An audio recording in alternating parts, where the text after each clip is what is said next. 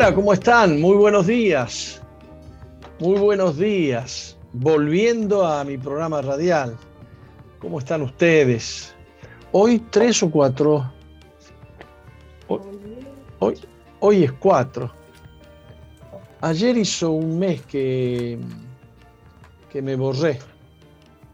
Este, así que he cumplido un mes de no estar en, eh, digamos, mm, al aire. Mejor dicho, he estado al aire de vez en cuando, cuando he podido.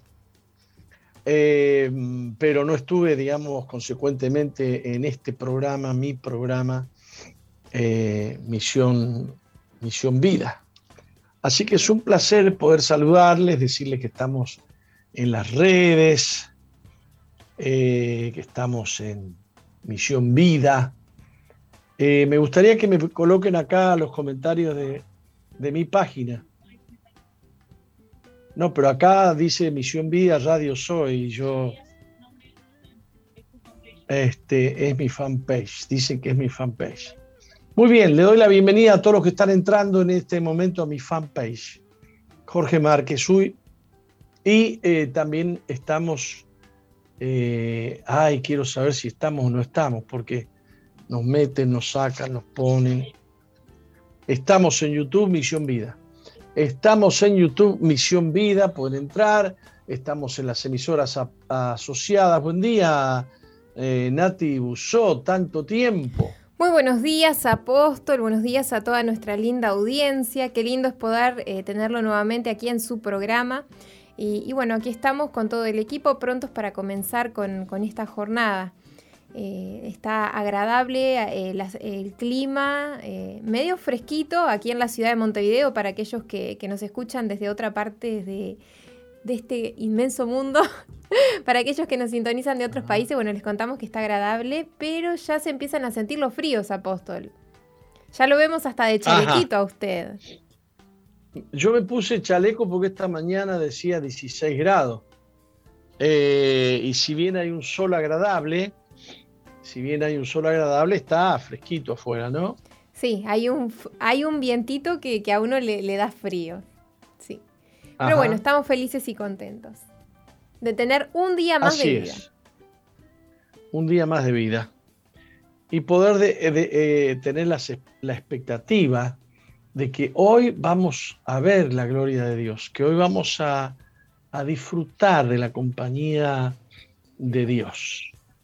Gloria a Dios por su vida, Apóstol Márquez. Abrazo a Nati y bendiciones, dice Isabel. Gracias, Isabel. Vayan eh, compartiendo el hecho de que estamos aquí al aire y el hecho de que estamos en las, en las redes. Eh, que el Eterno sea con usted. Otro saludo. Muy bien. Siempre me gusta que me pongan de dónde, de dónde me saludan. Este, a veces es un barrio por acá cerca, pero a veces es un país, un país lejano, como Australia. Bueno, el mundo se sigue complicando desde que, desde que yo dejé de salir en la radio, se complicó más todavía. ¿Qué les parece? Y. ¿Eh? y bueno, vio cómo es, ¿no? Eh, sigue complicado y va a seguir complicado, ¿no? Lamentablemente son las predicciones que tenemos. Bien, por ejemplo, dicen que en Finlandia han pedido seis años de prisión para un pastor por citar la Biblia en Twitter y defender el matrimonio. ¿Me está escuchando usted? Le escucho, sí, sí. Eh, la, y no cualquier persona, la ex ministra del Interior finlandesa no cualquier persona.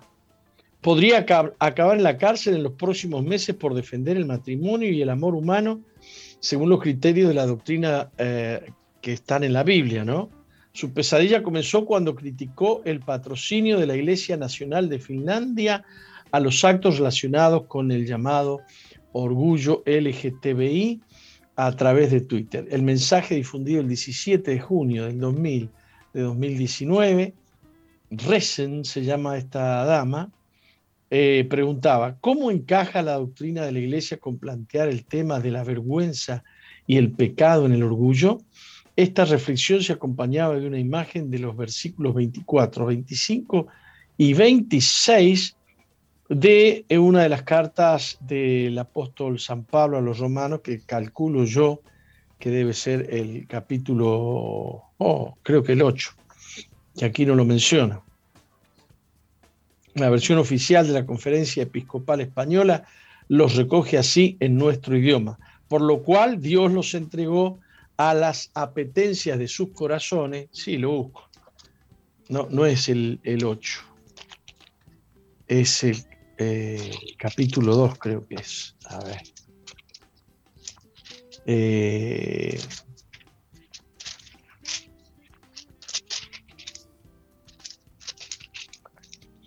sí, el capítulo 1. Capítulo 1. Por lo cual también Dios los entregó a la inmundicia en las concupiscencias de sus corazones, de modo que deshonraron entre sí sus propios cuerpos. Esta otra versión es una versión eh, católica que dice Dios los entregó a las apetencias de su corazón, a una impureza tal que degradaron sus propios cuerpos. A él, e, se refiere el apóstol Pablo evidentemente a las relaciones homosexuales, a las relaciones lesbianas, a las relaciones hombres eh, con hombres, pero en toda la historia de la humanidad, este, todo esto se entendió dentro de lo que es la libertad de culto, o sea, la libertad de creer lo que uno quiere, no solamente de creer lo que uno quiere, sino la, libertad de la conciencia, este, lo, que uno cree, eh, religiosamente o no religiosamente, ¿no?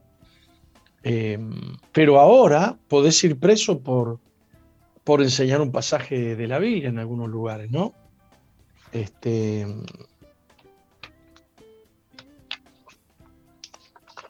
eh, yo leí eso, claro, me confundí con otra noticia de Londres, donde están por meter, eh, fue arrestado un pastor por leer pasajes homofóbicos de la Biblia en la plaza pública. ¿eh? Esto, es, esto es terrible lo que está pasando en el mundo. En la estación del oeste londinense de Oxbridge, el pastor de la iglesia Pilgrim Tabernacle, John Sherwood, de 71 años, fue arrestado. 71 años. Fue arrestado por la Policía Metropolitana luego de que lo denunciaran por sus enseñanzas bíblicas en una plaza, calificadas de homofóbicas. La policía en patrulla fue señalada por un miembro del público que los alertó sobre un hombre que presuntamente hacía comentarios homofóbicos cerca de la estación de metro de Uxbridge, dijo un portavoz de la Policía Metropolitana. Los agentes hablaron con el hombre de 71 años eh, y luego lo arrestaron bajo sospecha de un delito eh, bajo la sección 5 de la Ley de Orden Público, informa el diario Premier. Así estamos, ¿eh? este, lo venimos diciendo hace varios años, que nos van a meter presos por predicar la Biblia. El pastor fue esposado y trasladado a una, a una comisaría cercana al lugar de su arresto y fue sometido a interrogatorio y quedó retenido durante toda la noche. A la mañana siguiente quedó liberado, pero bajo investigación y deberá comparecer ante las justicias en las próximas semanas por predicar lo que predicó durante toda su vida. ¿Mm? La realidad es que el pastor no estaba promoviendo ningún mensaje de odio, ni estaba haciendo apología a ningún delito. Según el reporte policial y los videos de hechos, Sherwood solamente estaba enseñando pasajes bíblicos en un espacio público de la ciudad. Eh, quiero, quiero hacer un énfasis especial en lo que nosotros llamamos espacio público. Cuando yo estudiaba en la secundaria instrucción cívica, se le daba una importancia muy grande a lo que son los espacios públicos, es decir, el espacio que le pertenece a los ciudadanos, el, el espacio donde circulan los ciudadanos, que se ha ido restringiendo el concepto del, del, propósito de, del espacio público. Eh, y, yo voy a tratar de, de aclararlo un poquito para que, para que, para que conozcamos bien de qué, de qué se trata. Por ejemplo, hay un pasaje en la Biblia que habla de que la verdad tropezó en las plazas. E, era más fácil entender lo que era una plaza en la antigüedad, porque ahí era donde se juntaba la gente a comentar las noticias del día. Pasó esto, pasó lo otro, llegó a la ciudad fulano, llegó un carruaje, llegó esto, llegaron zapallos, qué sé yo, las noticias del día estaban en la plaza, el lugar público.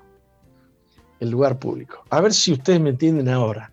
En democracia, la plaza, la vereda, los, lugares públicos, los lugares abiertos, pertenecen al ciudadano.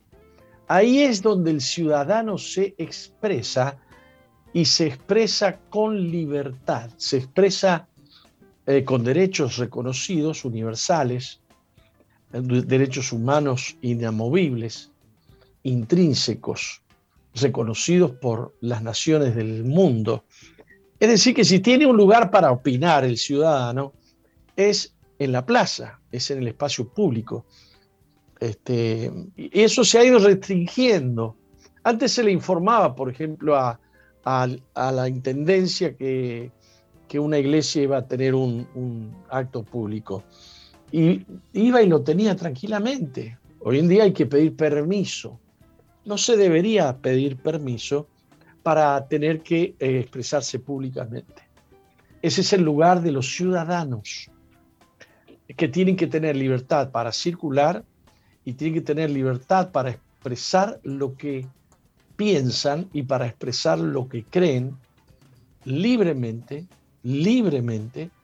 Es el lugar donde se expresan los ciudadanos. Fíjese que eh, los diputados se expresan en la Cámara de Diputados, los senadores se expresan en la Cámara de Senadores. En muchos países algunas, algunas eminencias pueden entrar en una Cámara de Diputados, dar un discurso, etc. Aquí en Uruguay no entra nadie en la Cámara de Diputados. Tiene que ser alguien muy, muy, muy, muy especial. Eh, cosa que también, también está mal, también está mal. Este, pero bueno, el lugar público es el lugar donde los ciudadanos tienen derecho a hablar, a expresarse libremente en público y en privado acerca de lo que creen, acerca de lo que piensan, acerca de sus ideales, acerca de sus filosofías, acerca de sus creencias religiosas. Por lo tanto, eh, no podemos aceptar que las plazas se estén transformando en un lugar cuidado por un banco, por ejemplo. Este lugar lo cuida el banco fulano de tal. Entonces viene el de la plaza y dice, no, no pueden hacer nada aquí, no pueden moverse, no pueden nada, porque esto está... No, no, es una distorsión de la, de la democracia esto. Este, e, es muy importante que la gente entienda estos, estos conceptos. Si no se expresa en la calle la gente, dónde se va a expresar. Eh, sigo defendiendo al doctor Sciuto, que le, le, metieron esposa, se lo llevaron preso, se lo pusieron a disposición de la justicia, y la justicia al final entendió que no había cometido ningún delito. Pero salió en todos los diarios, salió por todos lados. Y hasta, y hasta hubieron pastores que me dijeron, mirá, es gente como esa tendría que estar presa. Está libre, y está libre de culpa y cargo, señores pastores. Estaba expresándose en la plaza pública y no estaba armando un batifondo como algunos trabajadores o algunos LGTBI como el 8 de marzo, o los feministas, etcétera, eh, etcétera. La plaza pública es el lugar donde el pueblo se expresa. Tremendo, hay persecuciones disimuladas también como la discriminación. Muy bien. Eh, amén, amén, amén, me gusta, responde bien. Díganme de dónde me, ponen amén, amén, amén, de dónde me saludan. Eh, bien. Ocurrió algo muy lindo en San Juan, Argentina. San Juan es la tierra donde yo nací.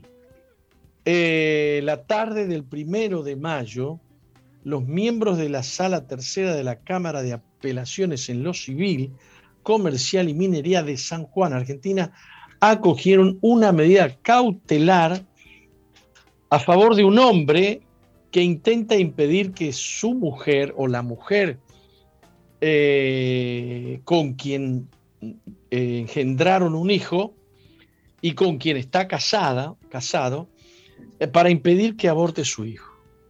¿Le gusta la noticia a usted o no? No, no escuchó, no, ni escuchó. Ni ¿Eh? Bien. pidió una medida cautelar. No era que estaba separado de su señora, no era que se estaban divorciando, nada, era que la señora quería abortar nomás. Y el hombre quiso defender eh, la parte que a él le toca, que es progenitor. Y además de defender la vida, eh, la vida del niño. Este, bueno, ¿dónde es que murió una, una militante pro aborto en un, en un aborto? En Argentina. En Argentina fue. Un aborto legal.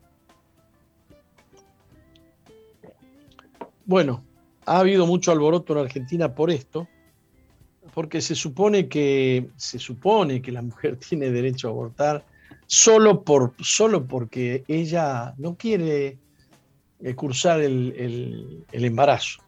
Pero ella se acostó con el hombre, este, no era que, no, no fue forzada, no fue violada, nada, nada de nada. Finalmente, eh, la jueza Rosa Díaz, a cargo del juzgado civil número 11, rechazó la medida cautelar para evitar el aborto, ya que, según ella, las pruebas presentadas por los demandantes no acreditaban la voluntad de la mujer de practicarse un aborto y tampoco se acreditó la autenticidad de la comunicación sostenida entre ambos cónyuges. Entre otros argumentos, la jueza Díaz estimó que el caso resulta totalmente infundado. Este fue el primer intento, ¿no? Eh, ya que priva a la mujer de la posibilidad de ejercer su derecho a abortar de acuerdo a la ley vigente. Leí en estos días algo que decía, si tiene un corazón que late por su propia cuenta y tiene un ADN propio, no es tu cuerpo, es el cuerpo de tu hijo es el cuerpo de tu hijo. Y los que estamos a favor de la vida, vamos a seguir toda la vida en esta lucha. Eh, la ley vigente le da a la, a la, mujer la posibilidad de ejercer su derecho de abortar, según la ley vigente, dijo la, la jueza. Sin embargo, la tarde del primero de mayo, los jueces Juan Carlos Noguera, Juan Carlos Pérez, Sergio Rodríguez de la Sala Tercera de, eh, la Cámara Civil en San Juan acogieron el recurso de apelación presentado por Franco, el papá, a través de sus abogados Mónica Lobos y Martín Zuleta. De esa manera se revocó la resolución dictada por la jueza Díaz y se ordenó como medida cautelar que la mujer se abstenga de realizar cualquier práctica abortiva hasta que la cuestión de fondo sea resuelta. Los jueces arguyeron que el reclamante y la gestante están unidos en matrimonio desde el año 2018 y que debido a la institucionalidad del matrimonio, los esposos se comprometen a desarrollar, y esto también es ley, la ley dice que los, eh, un matrimonio está comprometido a desarrollar un proyecto de vida en común. Hoy los abogados Lobos y Zuleta deben presentar un proceso urgente para continuar protegiendo la vida del niño en gestación en, declaración al diario de Cuyo, que es el diario de más circulación en San Juan. O sea, estos temas no se terminan más. Este, muy bien. Eh, la noticia más preocupante es la para Uruguay. Este, tiene que ver con la cantidad de muertos, fallecidos este, en eh, Uruguay, que han puesto a Uruguay a la cabeza del mundo. Le gana a Brasil, le gana a la India. En, eh, en esta en esta carrera de muerte que ha instaurado el, COVID en las eh, naciones. Así que pasamos de ser el, país más aplaudido a ser el país con peores índices del mundo. Por supuesto que son los índices. Uruguay es un país pequeño, eh, las cifras no son tan grandes, pero en proporción son inmensamente eh, grandes. Ayer eh, vi una publicación del New York Times que hablaba de la cantidad de muertes en Uruguay cada millón de habitantes en proporción a otros países y Uruguay era el peor del mundo. Hoy hay, hay noticias del observador que dice que no, que es el segundo. Bueno, no nos consuela mucho que Uruguay sea el segundo del mundo. Eh, pero el New York Times ha llenado el mundo con esta noticia de que somos los primeros, los que más muertes tenemos por millón de habitantes en el mundo. Le sigue Argentina, bastante despegada de Uruguay. Hemos pasado a Argentina rotundamente y hemos pasado también a Uruguay, eh, a, Brasil rotundamente. Eh, Brasil está quinto en el mundo. Eh, Argentina está segundo en el mundo. la India está tercero, cuarto, algo así. Ah, revíseme por favor ahí. pero es durísimo, es durísimo desde el punto de vista de, la, de las estadísticas, lo que está viviendo este, Uruguay. Y se complica la cosa porque las autoridades, eh, las autoridades de la salud han perdido, digamos, el, hilo de poder hacer el seguimiento a alguien que encuentra hacer el seguimiento epidemiológico de alguien que tiene COVID por la cantidad de casos que hay y esto significa que habrá su registro de casos por cambio metodológico. Ya no van a seguir a todas las personas que estuvieron en contacto con alguien que tenía COVID. Ya no van a ir a hacerle hisopado a todos.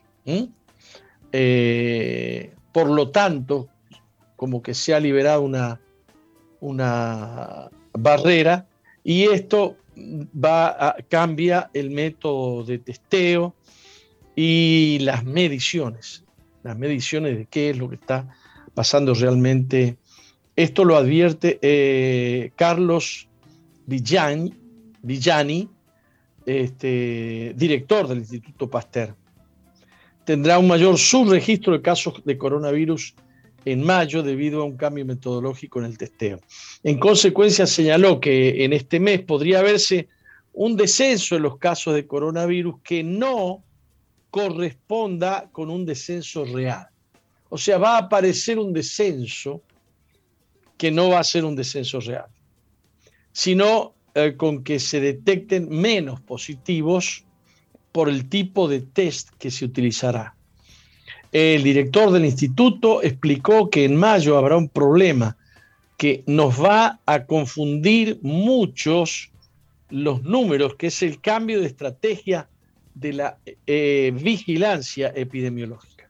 Como ustedes saben, el Ministerio de Salud Pública anunció que abandonaba definitivamente ah, la estrategia Tetris, que viene del inglés y significa testear, rastrear y aislar a los pacientes que tan buen resultado nos había dado hasta el mes de octubre del 2020. Inició con esta explicación. Pero sumado a eso viene un segundo cambio, dijo, y señaló que es el algoritmo de utilización de los métodos diagnósticos. Un segundo cambio, dijo. Recordó que el Ministerio de Salud Pública comenzará a priorizar la utilización de los test antígenos. Es otro tipo de test, eh, distinto al PCR que era el que se venía haciendo. El test antígeno rápido, al igual que el PCR, lo que busca es saber si un paciente es portador o no de al menos eh, restos virales. El test antígeno era un test que hasta fines de marzo de 2021 estaba recomendado y era excelente en el manejo de pacientes sintomáticos que concurrían o que estaban siendo manejados en el hospital, porque mientras el médico le hace a uno la historia clínica rápidamente tomando una muestra de la nariz, pero sin hacer el hisopado nasofaringeo, sin necesidad de llegar hasta la faringe del paciente. Podía tomar una muestra rápidamente, en 15 minutos, tener un resultado. En este sentido, señaló que en caso de que fuera negativo en el paciente sintomáticos, antes y ahora se mide una confirmación después por el PCR. No obstante, el problema es con los asintomáticos. El director del Pasteur dijo que desde el punto de vista de las autoridades sanitarias se toma la decisión de pasar el PCR al test antígeno, entonces la capacidad de identificar los pacientes positivos va a disminuir en forma significativa. Bueno, este, necesitaríamos a alguien que nos explique mejor, pero evidentemente es un método de medición que no nos va a dar mejores resultados en las eh, mediciones y que va a ser más difícil detectar quién realmente tiene y quién realmente no tiene coronavirus. Gracias a los que están ahí conectados. Eh, desde Colón, Montevideo, defender la libertad no es delito. Bien. Muy bien, Julio. Ah, buenos días, apóstol. Bendiciones. Bueno, no me quieren poner de dónde son, che. Este, desde San Juan, Argentina. Bien, Marisa. Muy bien, estuve escuchando, Marisa, usted la noticia de San Juan, ¿no? Eh, lo veo desde el puertito de buceo, me dice Ana María Lemes Romero. Muy bien. Eh, desde San José, Gustavo Figueroa. Muy bien. Esteban Rosas. Desde Joaquín Suárez, Canelones. Muy bien. Dios les bendiga a todos. Nos vamos a un corte, ¿qué les parece? Y volvemos con más Misión Vida. Ya volvemos, no se vayan. No cambies la sintonía. Enseguida regresamos con Misión, Vida.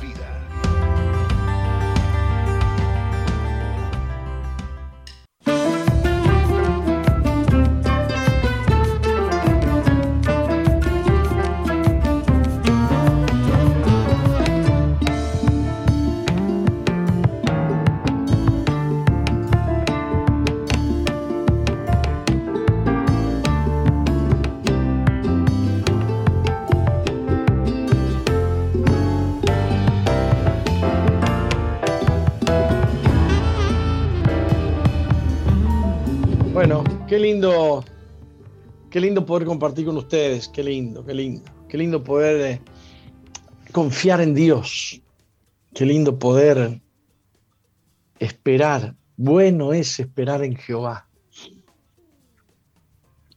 Bueno saber y entender que más allá no hay, de Él no hay nada.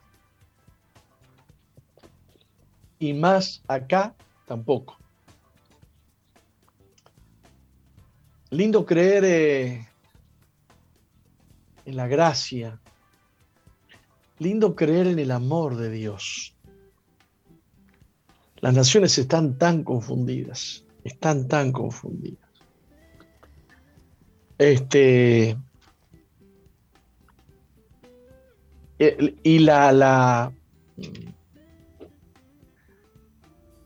la administración de la salud está tan confundida. He, vivido varias, vio, claro, me, ha servido mucho haber pasado por el COVID.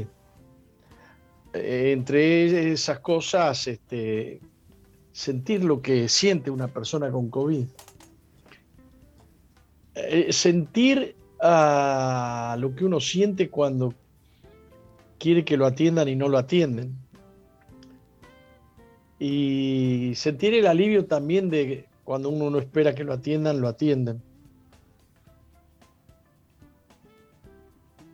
Gracias a Dios, eh, mi médico me dijo esta mañana por enésima vez que, eh, que yo ya pasé por el proceso del COVID y he desarrollado, he desarrollado defensas Anticuerpos. De tal manera, ¿eh? Anticuerpos. Sí, anticuerpos. Defensas para contra, contra el COVID. Eh, por lo tanto, el COVID no, no, no, me puede contagiar a alguien que tenga COVID. Este, y yo tampoco. Claro que hay sus excepciones. Ustedes han visto que hay personas que les dio dos veces el COVID. Y hay, hay alguien que le ha dado le ha dado COVID, ha salido, le ha vuelto a dar COVID y le ha dado, qué sé yo, después se han puesto la vacuna y le ha dado. ¿Sabes, Apóstol? Eh, no que, sé.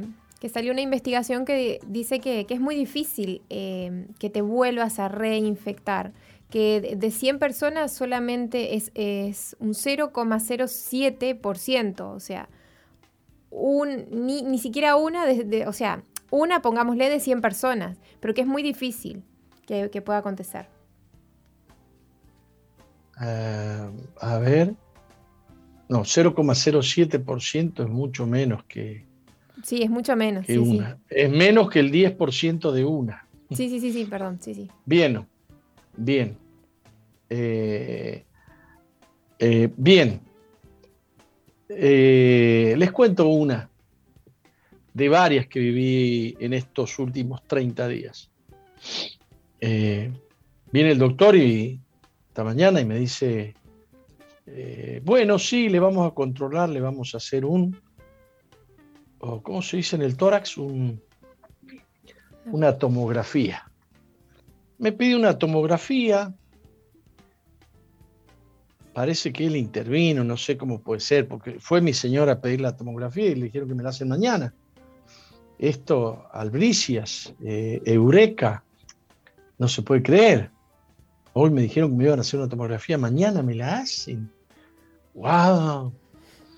¡Qué impresionante! Pero pida, pida este turno eh, para el neumólogo, para que el neumólogo le vea la, este, la tomografía. Ah, sí, sí, cómo no, cómo no, cómo no. Bueno, digo, Marta fue, yo me venía aquí al programa, entonces Marta va y se encuentra con la sorpresa que mañana me hacen la tomografía. Y entonces, eh, no te olvides, Marta, de pedir turno para, para el neumólogo. Me llama y me dice, papi, me están dando turno para julio. A ver si usted entiende lo que nos está pasando. Mañana me hacen una tomografía de pulmón porque me tienen que vigilar cómo va el asunto, ¿vio? Eh, capaz que en julio estoy muerto yo. No, aposta. claro, en el peor de los bueno, casos. Pero es una manera de ilustrarle a usted lo ridículo que es que te den para hacer una tomografía mañana, que el neumólogo te la va a ver dentro de dos meses. Claro, sí, sí. Que la situación de sus pulmones va a ser pasando en la salud. Esto está pasando eh, eh, en en todos los servicios privados de, salud, en algunos más, en, otros menos. Por ahí te enterás de uno que dice, no, me vinieron a ver, día por medio me vino a ver el doctor. Me vino a ver. ¡Wow! Esto eh, a mí no me ha pasado. A mí no me ha pasado. Este, por eso no, no quiero decir que, que mi servicio es el círculo católico y, que me quiero ir, para que nadie, para no, no, no hablar de nadie, ¿viste? Usted me entiende, ¿verdad? Le entiendo. Me ha pasado lo mismo con el, neumólogo y con otros. Este, no es, no es, este, no es fácil para el sistema de, de salud explicaba el médico que, claro, que las atenciones a través de teléfono se ha triplicado, por lo tanto no alcanzan los teléfonos ni las redes. Ayer eh, eh, la tuve a Moni acá, una de nuestras secretarias, toda la tarde llamando al Círculo Católico y no, no. ¿Cómo fue, Moni? ¿No atendieron? ¿O te pasaban otro teléfono?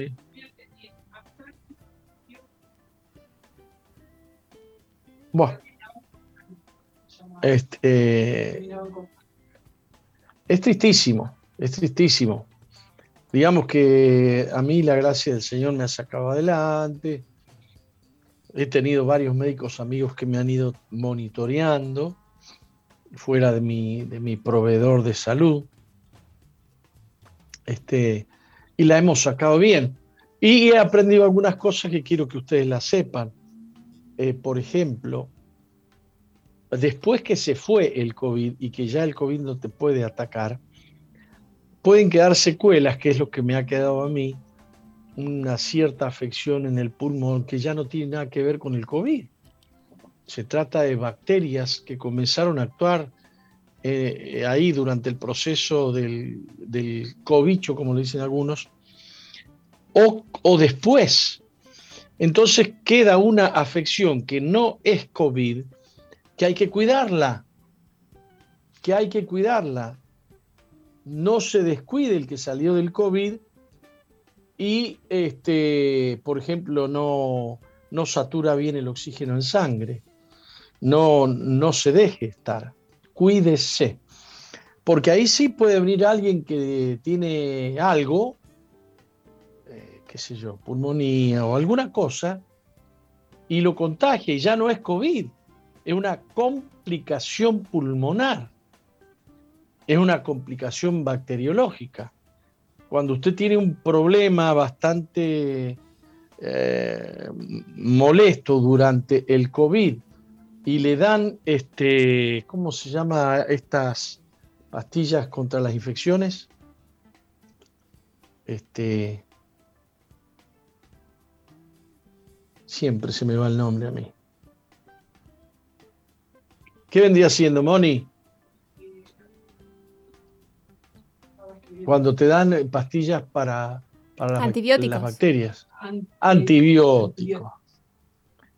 Este, ah, yo estuve tomando tres antibióticos. Ninguno era para el COVID. Ninguno era para el COVID. Los antibióticos estaban resistiendo bacterias en los pulmones.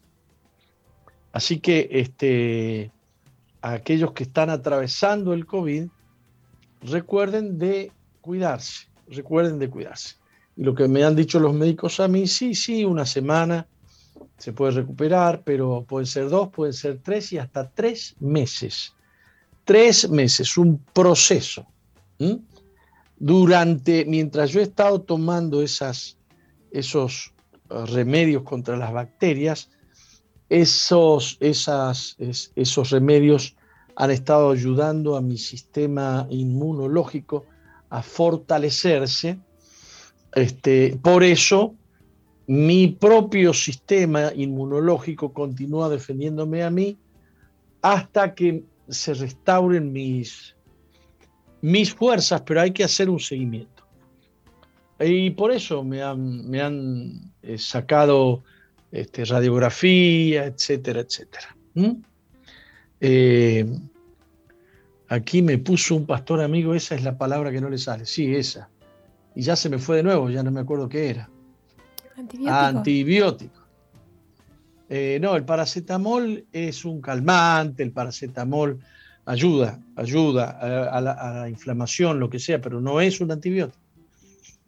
Ivermectina también ayuda, no lo diga fuerte, porque creo que, si usted dice ivermectina lo pueden eh, Está mal, está mal, no tome ivermectina. Yo tomé.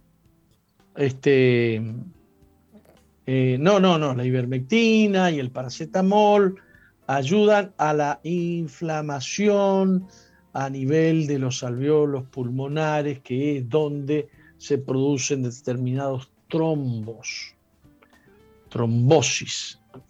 Eh, pero bueno, no quiero explicar más de esto porque no soy experto. Eh, simplemente estoy explicando hasta, hasta dónde entendí. ¿Qué hora tenemos? 11 y 53. Quiero leer alguna frase de David Wilkerson, un pastor que ya murió hace varios años, eh, pastor y profeta que yo he admirado y admiro. Este es uno de los hombres que impactó mi vida. Tuve el privilegio de estar en la iglesia de él, en Nueva York, de participar de un culto, que no entendí nada porque era todo en inglés. Como yo no sé inglés, pero imagínense, imagínense estar en la iglesia del autor del libro, uno de los libros más vendidos de los últimos 30 años, La cruz y el puñal.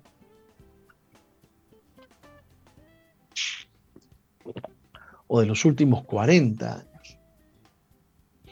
Y él utiliza un pasaje que está en 2 de Pedro capítulo 1, versículo 3, que dice, como todas las cosas que pertenecen a la vida y a la piedad, todas. ¿Escuchó bien, no?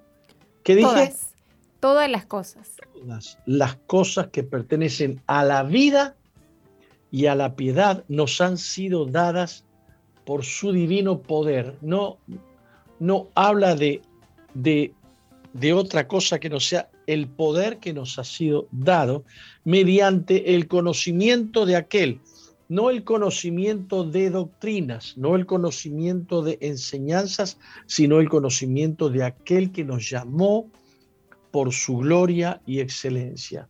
Se trata del conocimiento de Jesús y se trata del poder divino. o sea, perdón, me, me un poquito. Eh, todas las cosas que pertenecen a la vida y a la piedad nos han sido dadas por su divino poder y por el conocimiento que tenemos de Él. De Él. Y dice David Wilkerson, durante años he afirmado estar lleno del Espíritu, he testificado que fui bautizado en el Espíritu, he predicado que el Espíritu Santo me da poder para testificar y que me santifica. He orado en el Espíritu, hablé con Él, caminé con Él y escuché su voz. Puedo llevarte al lugar donde fui lleno del Espíritu Santo a los ocho años de edad. He leído todo lo que dice la Escritura sobre el Espíritu Santo. Sin embargo, últimamente me he encontrado orando. ¿Realmente conozco este increíble poder que vive en mí? ¿O es el Espíritu solo una doctrina para mí? wow, wow. Hay conocimiento que, se transforma en doctrina, se transforma en enseñanza. A Jesús le llamaría eh, mandamientos de hombres, conocimiento de hombre, conocimiento mental, no poder espiritual, no poder divino operando no conocimiento de Jesús, sino conocimiento. Una cosa es conocer que Jesús levantó a un muerto y otra cosa es que ese poder que levanta a los muertos de la tumba esté operando en mí. Son cosas muy distintas. Y David Wilkerson llegó al momento en que él se preguntó, tanto he leído sobre el Espíritu Santo, tanto he enseñado sobre el Espíritu Santo, Puedo llevarte y mostrarte dónde fue el lugar, cuál fue el lugar donde yo fui lleno del Espíritu Santo a los ocho años de edad. Y ahora me estoy preguntando, ¿conozco realmente ese poder del cual tanto he predicado y del cual tanto he hablado? Bendito sea el Señor. ¿Cuánto te necesitamos cada día, Señor? ¿Cuánto te necesitamos? Señor, estoy ignorando el poder que debiera estar operando ahora mismo en mí. El hecho es que puedes tener algo muy valioso y no enterarte. No puedes disfrutar de lo que tienes porque no comprendes lo valioso que es. He conocido muchos hombres que despreciaron, desvalorizaron, destrataron a sus mujeres las insultaron, las echaron, las patotearon. Finalmente se fueron con otra que les causara más placer o que les atrajera más. Y una vez que estuvieron con la otra, dijeron, wow, ¿qué hice? Era mejor la, la mía, la que yo tenía. No conocían la mujer que tenían hasta que la perdieron. Eh, puedes tener algo muy valioso y no disfrutarlo, muy valioso y no, y no saberlo. Entonces cuenta la historia, una historia que había un señor que tenía un campo, este, y ese campo, este hombre murió y lo heredó su hijo. Este, este hombre trabajó el campo toda su vida, pero un día el hijo, que lo había heredado caminando por ese campo, encontró una piedrita que le llamó la atención, tenía unas vetas eh, para él raras. Entonces eh, tomó las piedras, algunas piedras y fue y las hizo analizar. Y el análisis le dio, le dijo que era oro y era oro fino, era oro, oro con un alto grado de pureza. O sea, que el que murió había sido dueño de un tesoro toda su vida, pero no se había enterado. Había continuado pobre siendo tan rico, o era rico potencial, pero no, te sirve ser rico potencial, te sirve ser rico de verdad. Eh, así sucede con el Espíritu Santo. Muchos de nosotros vivimos en una ignorancia total de lo que tenemos, del poder que opera en nosotros. Como me encanta un pasaje del apóstol Pablo, cuando él ora por los efesios. Y él habla de la supereminente grandeza de su poder que opera en nosotros. Eh, claro, el apóstol Pablo vivía enloquecido con la gran riqueza que había recibido a través del Espíritu Santo y oraba para que los efesios descubrieran esto, descubrieran lo que tenían. Por eso, por esta causa también yo habiendo oído de vuestra fe en el Señor Jesús y de vuestro amor para con todos, no ceso de dar gracias por vosotros, vosotros haciendo memoria de vosotros en, en mis oraciones, para que el Dios de nuestro Señor Jesucristo, el Padre de Gloria, os dé espíritu de sabiduría y de revelación en el conocimiento de Él. Espíritu de revelación en el conocimiento de Él. No lo que yo leí, sino lo que Él me revela de lo que yo leí. Alumbrando los ojos de vuestro entendimiento para que sepáis cuál es la esperanza. Porque si yo conozco la Biblia, pero no conozco la esperanza que viene de ella para mí, no disfruto la esperanza la esperanza a la que he sido llamado. Dice, alumbrando los ojos de vuestro entendimiento para que sepáis cuál es la esperanza y cuáles las riquezas de su gloria, de la gloria de su herencia en los santos, es decir, en nosotros, y cuál es la supereminente grandeza de su poder para con nosotros, los que creemos según la operación del poder de su fuerza, la fuerza que operó en Cristo, resucitándole de los muertos y sentándole a su diestra en los lugares celestiales, sobre todo principado.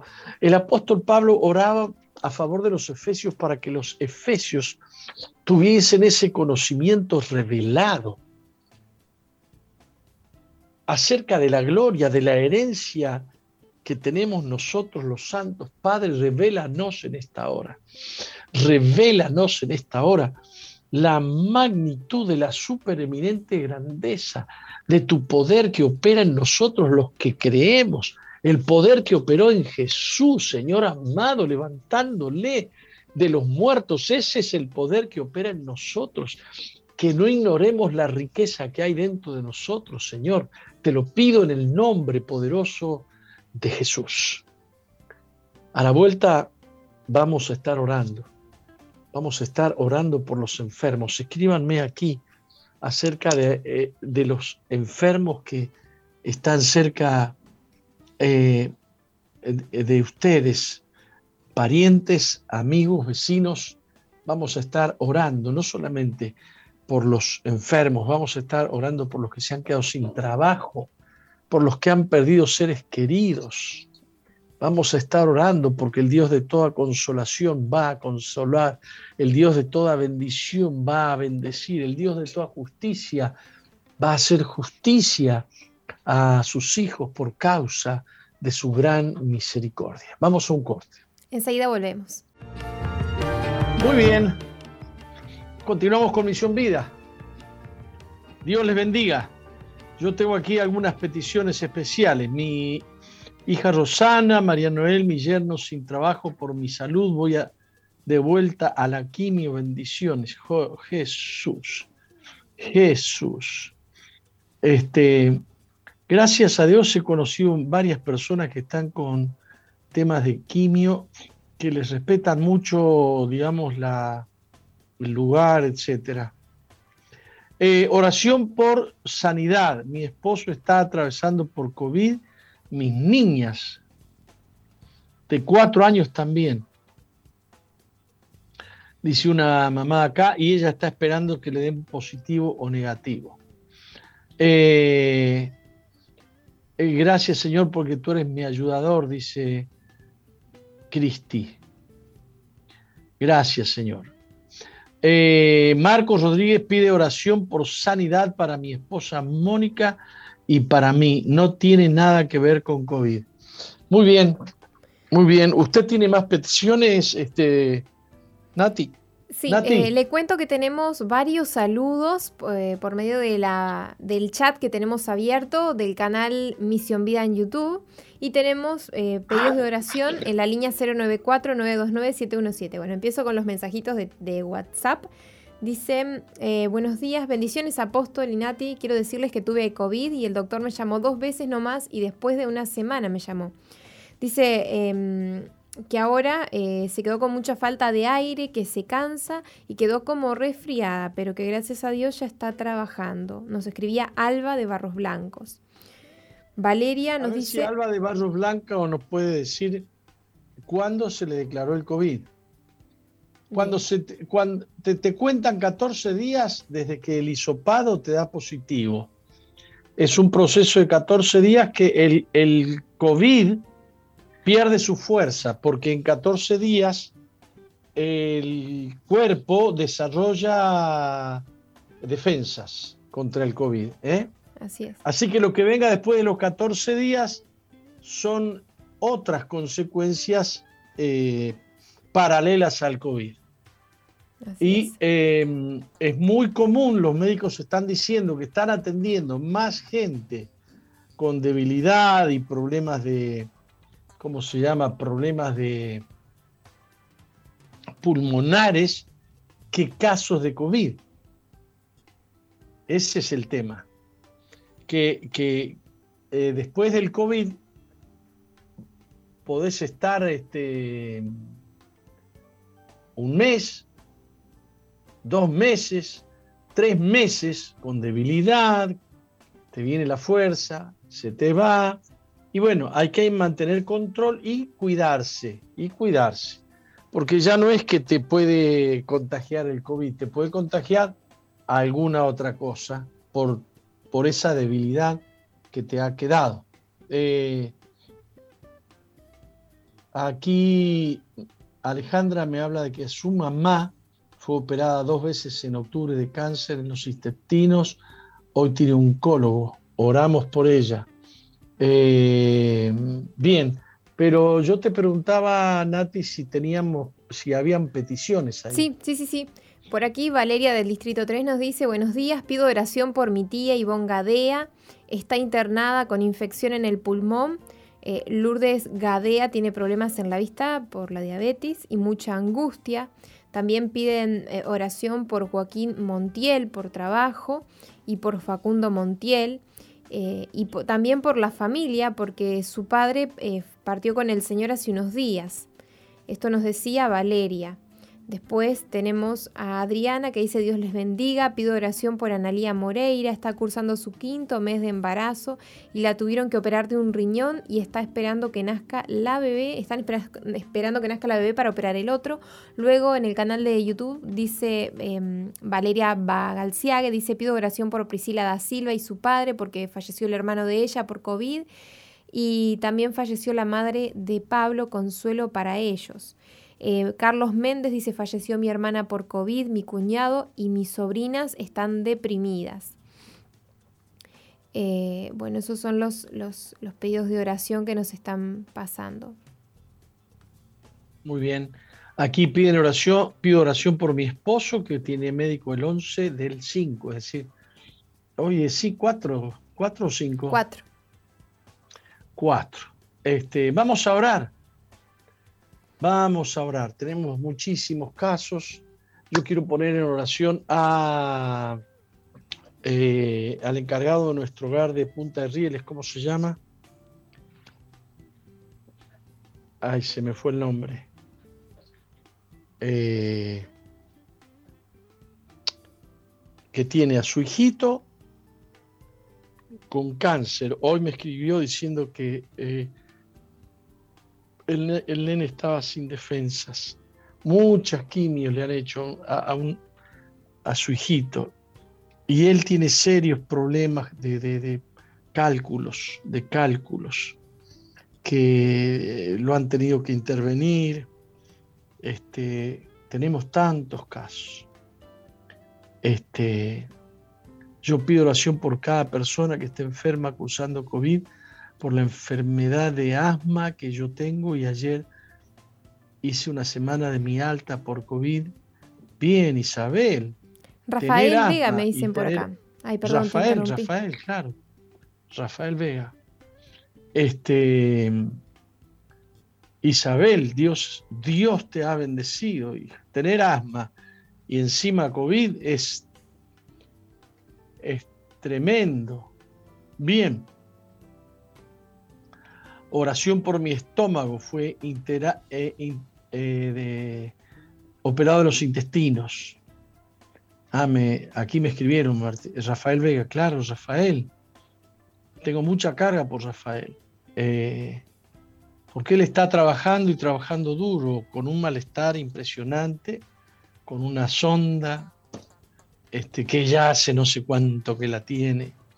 Que Dios lo libre de eso. Bendice, Padre, bendice, oramos, Dios mío. Oramos, Señor mío, oramos. Clamamos a ti, Señor, que tú manifiestes tu gloria. Señor, desde el sábado hemos proclamado cielos abiertos en Uruguay y abrimos nuestra boca para proclamar eh, victoria sobre los dolores, las enfermedades y toda acechanza, toda acechanza por causa de, falta de trabajo, de falta de dinero, por temores, por angustias. Padre, libra de depresiones, libra, Padre, de muerte, libra del COVID y libra de todas las consecuencias del COVID. Te lo pedimos en el nombre bendito de Jesús. Extiende tu mano, Rey. Extiende tu mano, Señor nuestro Oh Señor, libera de cautividad a aquellos que están cautivos del temor, de la angustia, de la soledad, de la impotencia, del afán, de la ansiedad, Padre, en el nombre bendito de Jesús. Tuyo el poder, tuya la gloria, tuya la honra. A ti te damos honor. Venimos humillados delante de ti, Padre mío. Levanta a los que están caídos, levanta a los que están a, los que están postrados, a los que están internados, Padre mío. En el nombre de Jesús oramos, Padre, porque hemos visto aún el temor en los médicos, en los enfermeros, Padre. Cómo están perseguidos ellos también por causa de ver tanta muerte y de ver tanta enfermedad, Padre. Glorifica tu nombre, Señor, glorifica tu nombre. Oramos, Padre, que tú bendigas, oramos que tú bendigas las naciones. Y en medio de, esta calamidad, Dios mío, sea vista tu misericordia, Señor, y muchos vengan a ti, Señor, muchos vengan al conocimiento de ti, muchos que, que muchos te busquen en esta hora, Dios amado, que muchos te encuentren en esta hora, Padre. Trae salvación. Te lo pedimos en el nombre de Jesús. Tú eres Dios Salvador. Tú eres nuestro Salvador, Señor. Tuya es la salvación. De ti viene, Señor. En el nombre de Jesús. Libra de muerte eterna. Limpia de pecados, Padre. Cubre con tu sangre. Te lo pido en el nombre bendito y glorioso de Jesús. Amén. Amén. Amén. Reciban sanidad en el nombre de Jesús. Bien. Hay un pasaje que está en Apocalipsis capítulo 3, versículo 7, que dice, escribe al ángel de la iglesia en Filadelfia. Esto dice el santo, el verdadero, el que tiene la llave de David, el que abre y ninguno cierra, y cierra y ninguno abre. El que abre y nadie cierra. El que cierra y nadie abre. Cuando Dios dice ya está, ya está. Cuando Dios dice hasta aquí, hasta aquí. Algún día Dios dijo hasta aquí y dejó entrar el COVID. Usted le podrá encontrar las mil explicaciones. Usted podrá encontrar las mil razones científicas, políticas, geopolíticas, ideológicas. Pero el COVID no hubiera entrado si Dios no hubiera querido. El COVID no hubiera entrado si Dios eh, no lo hubiera permitido. Dios tiene planes y propósitos. Y el COVID es siervo de Dios. Y el COVID hace la obra que Dios le ha enviado a hacer. Algunos se van a enojar con lo que estoy diciendo. Pero quiero decirles que aún Satanás cuando hace el mal y trae mortandad, mentira, engaño, Satanás está cumpliendo con los planes de Dios. Dios sabe lo que hace. Y Dios está apartando, está Él como la divisoria de las aguas. La divisoria de las aguas, yo vengo de San Juan, Argentina, donde se ría por canaletas, por acequias, canales. Y hay unos, este, hay unos lugares donde hay unas divisorias que mandan agua a la derecha o a la izquierda y el agua que va a la derecha sigue su curso hacia, hacia donde tiene que ir y el agua que va a la izquierda sigue su curso a donde tiene a donde tiene que ir. Dios está separando la paja del trigo. Esto no lo agarró a Dios, eh, ¿cómo le puedo decir? Descuidado esto no lo agarró a Dios este, eh, sin que Él lo sepa. No, no, no. Todo lo que sucede, Dios lo ha permitido. Todo está delante de sus ojos. Todo está delante de sus ojos. Y en este tiempo muchos corren a Dios y otros despotrican contra Dios. Y hay muchos que dicen, si Dios es bueno, ¿por qué? Y hay otros que dicen, corro a Él porque yo sé que Él es bueno. Sí, sí, sí, se, se necesitan crisis para que se determine, para que se vea la fibra de los que verdaderamente creen. Los que verdaderamente creen no se dejan atropellar por circunstancias. Eh, entonces Jesús en el Apocalipsis y, lo escribe Juan a la iglesia de Filadelfia, se define a sí mismo como el que abre y nadie cierra, o como el que cierra y nadie abre. Eh, y en ese caso el Señor felicita a esta iglesia, la de Filadelfia, porque ha mantenido la palabra de su paciencia y no ha negado su nombre. O sea que le está diciendo Jesús, mirá, te tengo que bendecir porque has pasado por pruebas, pero tú has mantenido, te has mantenido en la palabra, no has negado mi nombre en los momentos más difíciles, ustedes han permanecido fieles, no acusaron al Señor de descuidarlos, ni de hacer oídos sordos.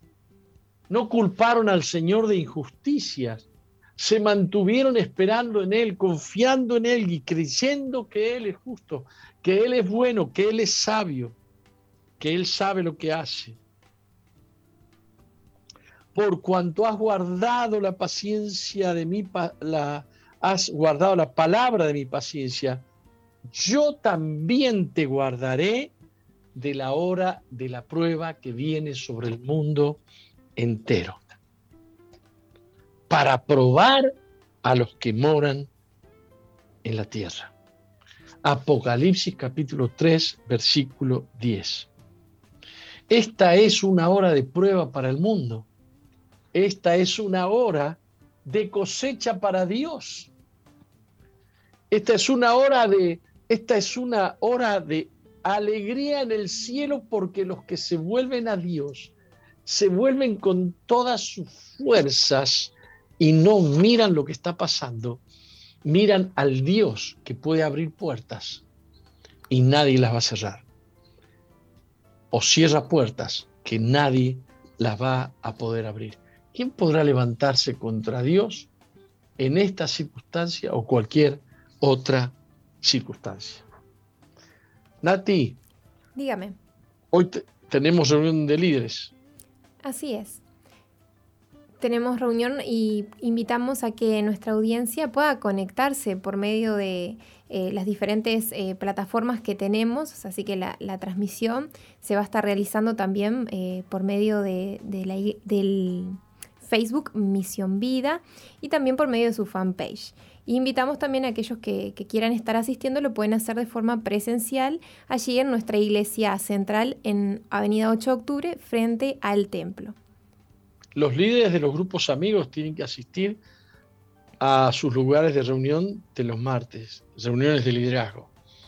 Y nosotros compartimos eh, media hora dirigida al liderazgo, pero la compartimos con el público que quiera, eh, que quiera digamos, este, participar. Así que a las 19 y 30 horas vamos a estar eh, apareciendo aquí en mi fanpage. ¿eh?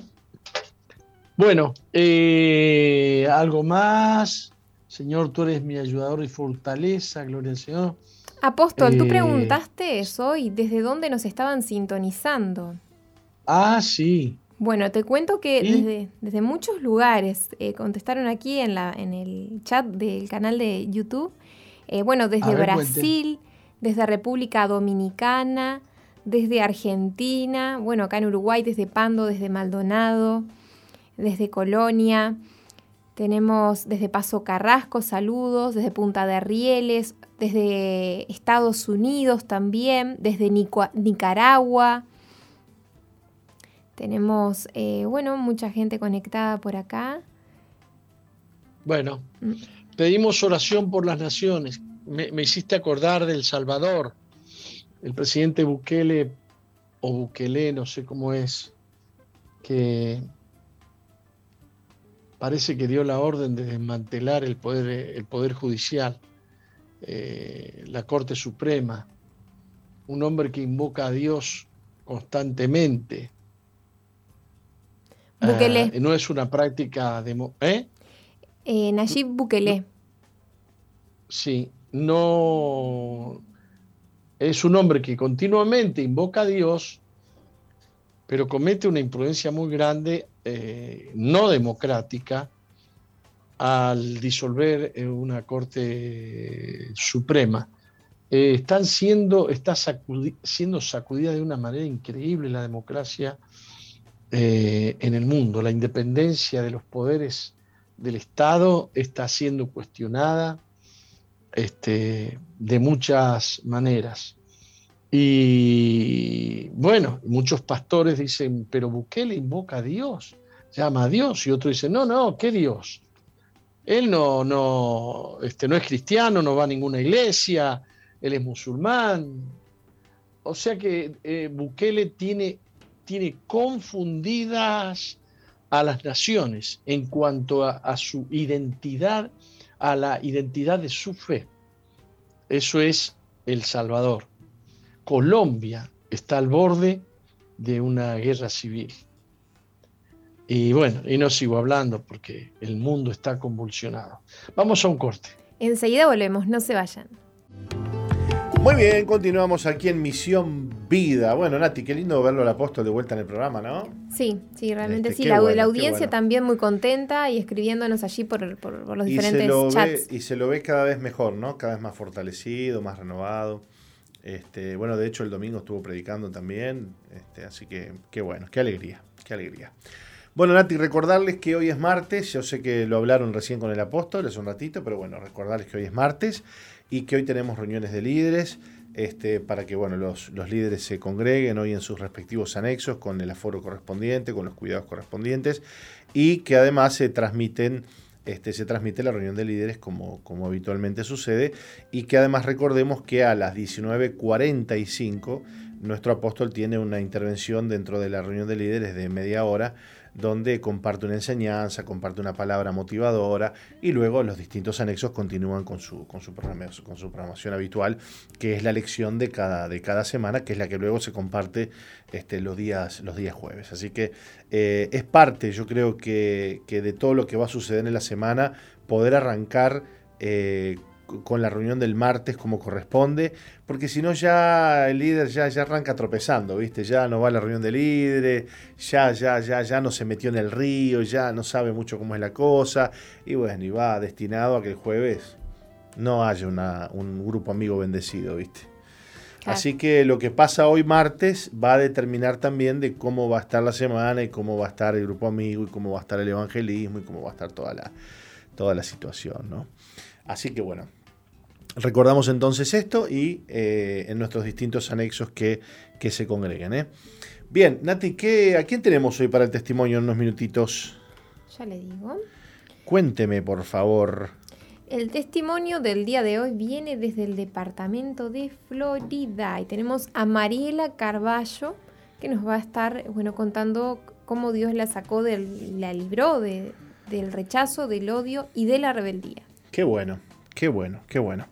Bueno, yo le propongo entonces, ya que estamos a dos minutitos, una brevísima pausa y, bueno, volvemos para, para compartir el testimonio del día de hoy. Vamos.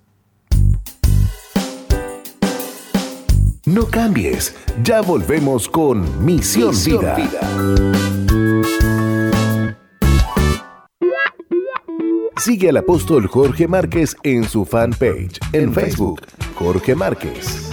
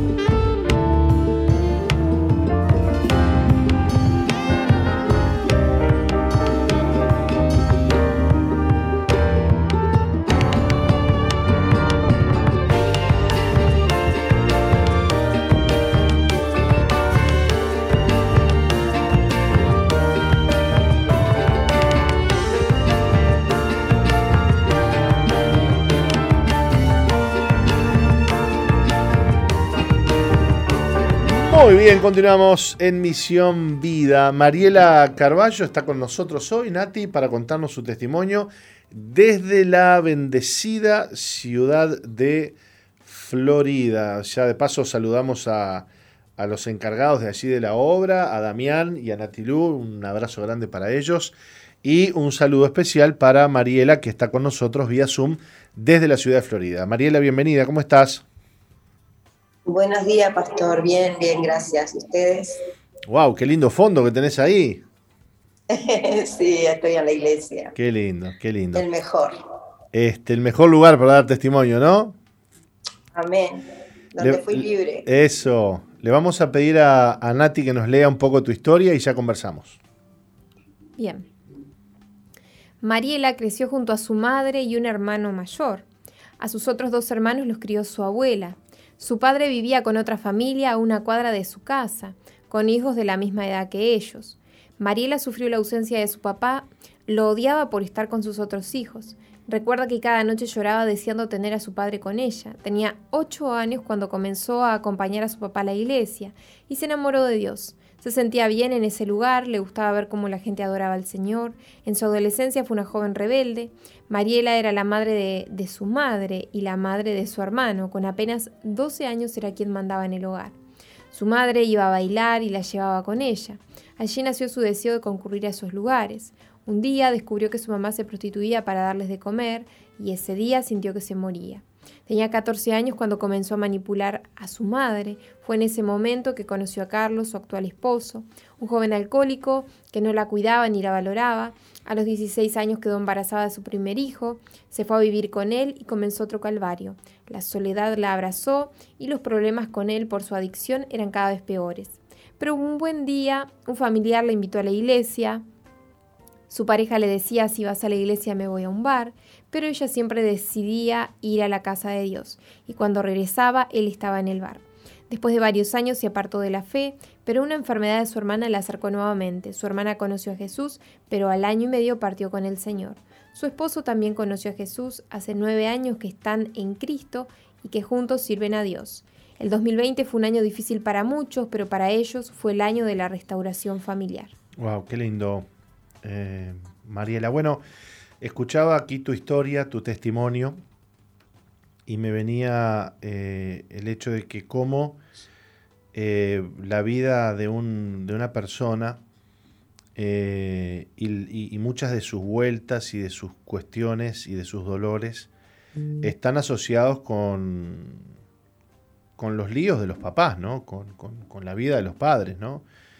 Fíjate que, que bueno, vos vivías este, y sufrías la ausencia de ese papá, este, a quien amabas y odiabas, por un lado, y bueno, y me imagino que tu mamá también, por quedarse sola, recurrió a, la prostitución, y ya ahí nomás, bueno, tu vida fue este, eh, una niñez muy, muy dolorosa que, que, bueno, vos nos contarás, ¿no?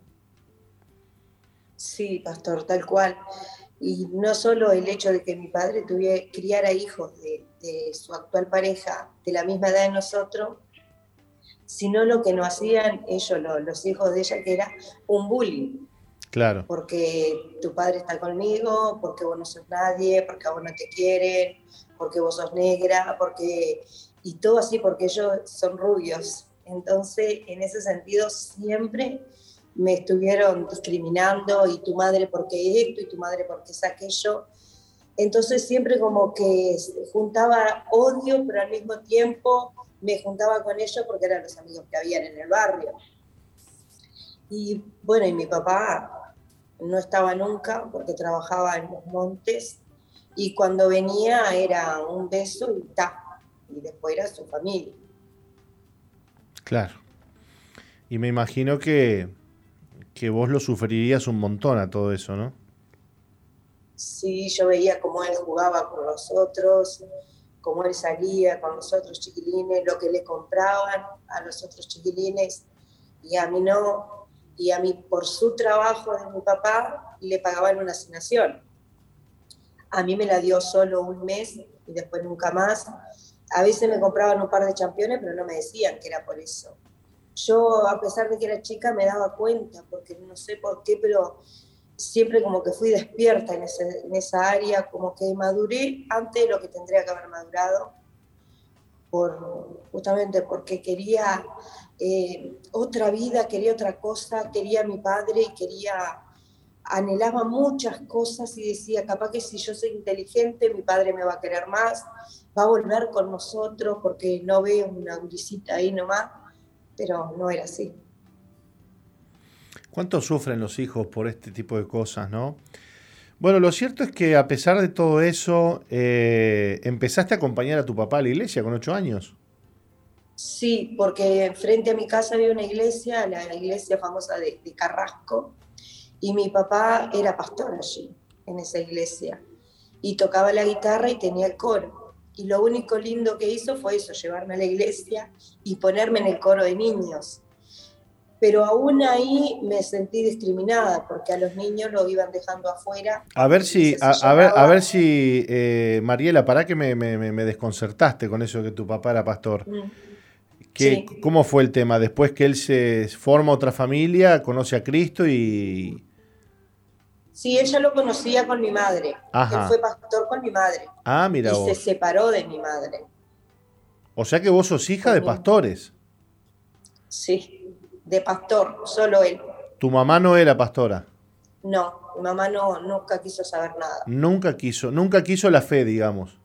No, no, ella no iba. Wow. Eh, qué, duro debe haber sido para vos eso, ¿no? El tener que... El, ver a tu padre siendo pastor, pero por otro lado tener otra familia. Mm.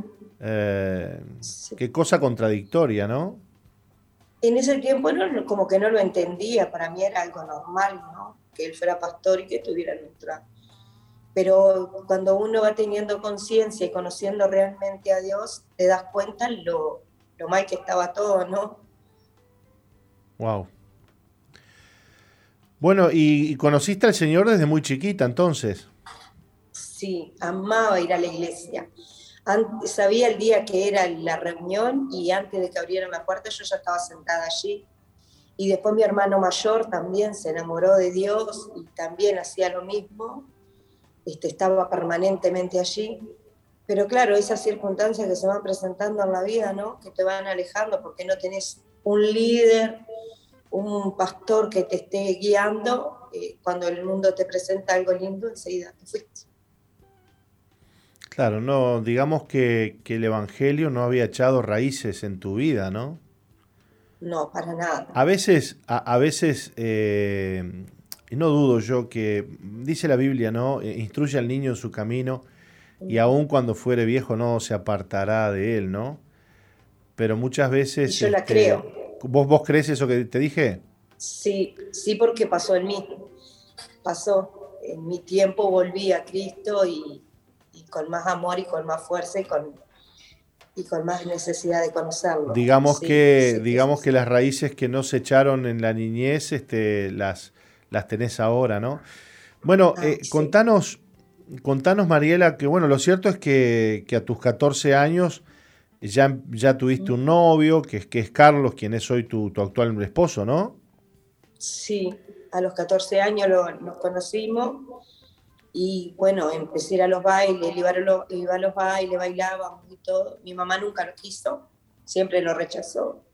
Y justamente el rechazo de ella hacia él hizo que yo más quisiera estar con él. Entonces eso creo que fue lo que más me atrajo hacia él, el rechazo que mi madre le tenía.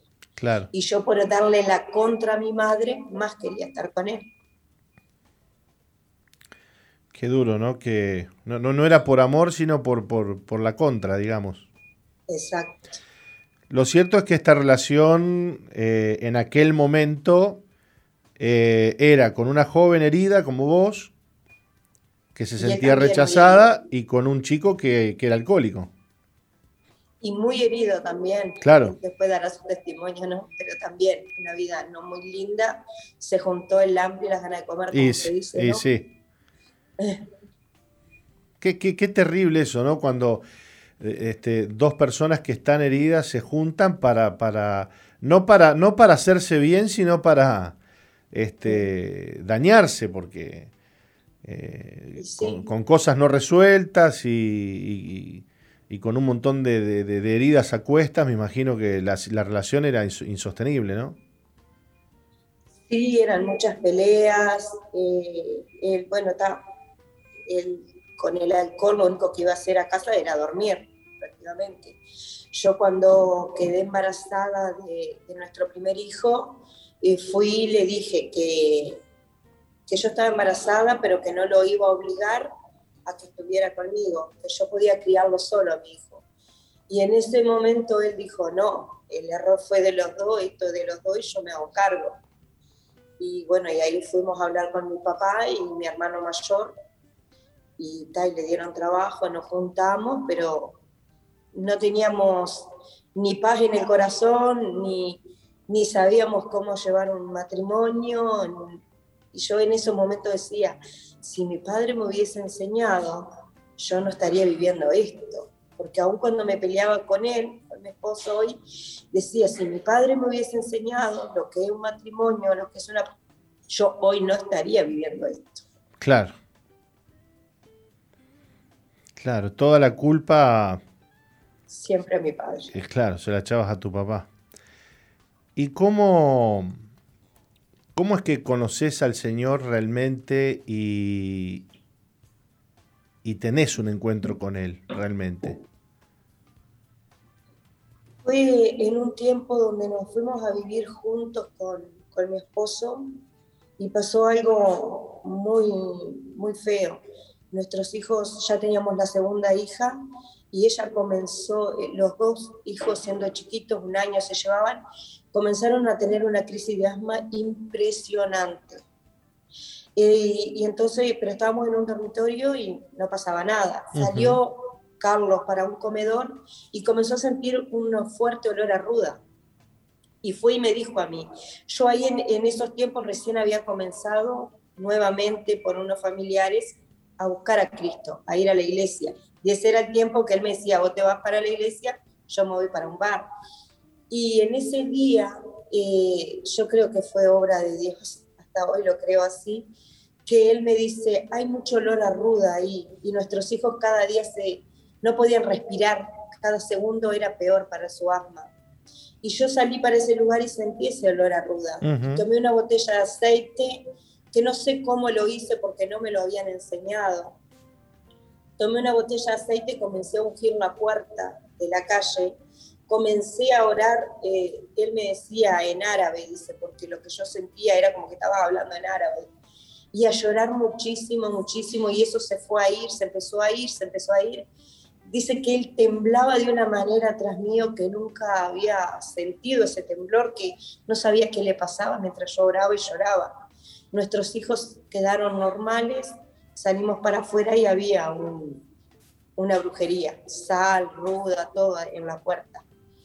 Y en ese momento él me dijo, yo no voy a ir a la iglesia, pero vos sí, anda. Yo me quedo con los chiquilines, pero vos anda a la iglesia. Ya veo que Dios es real. Wow. Digamos que Dios usó esa situación con tus hijos para, para que bueno, se terminen de acercar al Señor. Mariela, y contanos que nos quedan dos minutos, ¿cómo está hoy la familia? ¿Cómo está hoy tu matrimonio?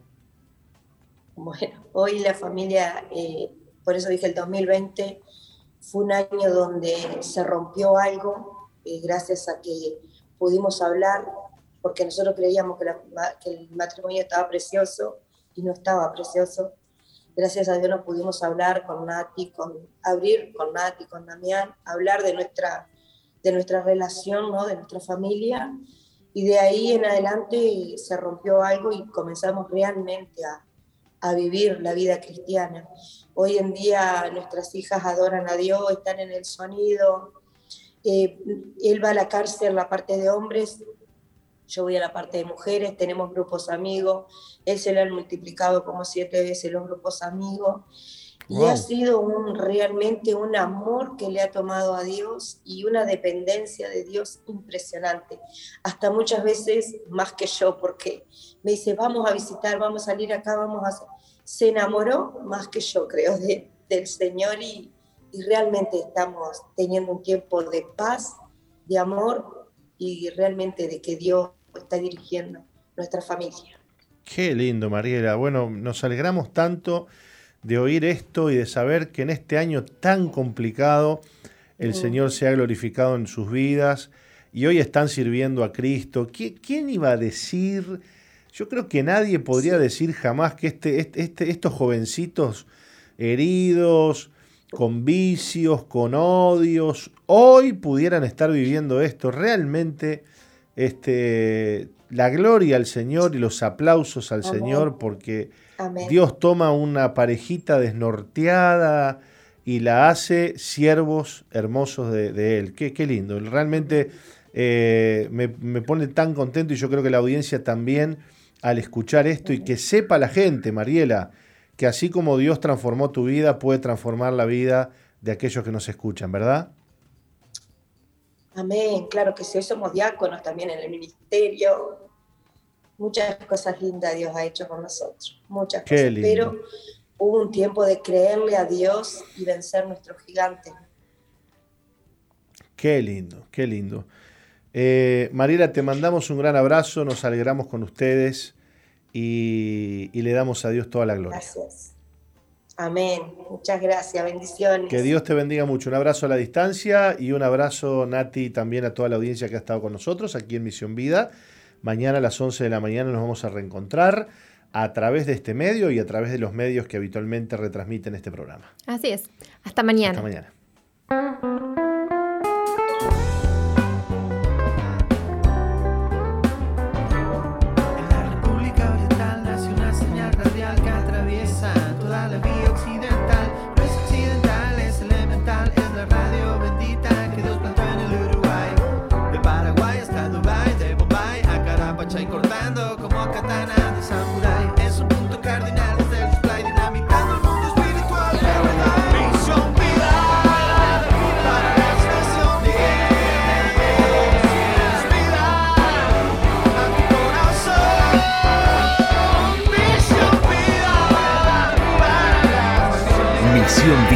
La iglesia que Dios plantó en Uruguay para que juntos alcancemos lo imposible, presentó su programa exclusivo que conduce el apóstol Jorge Márquez. Misión Vida.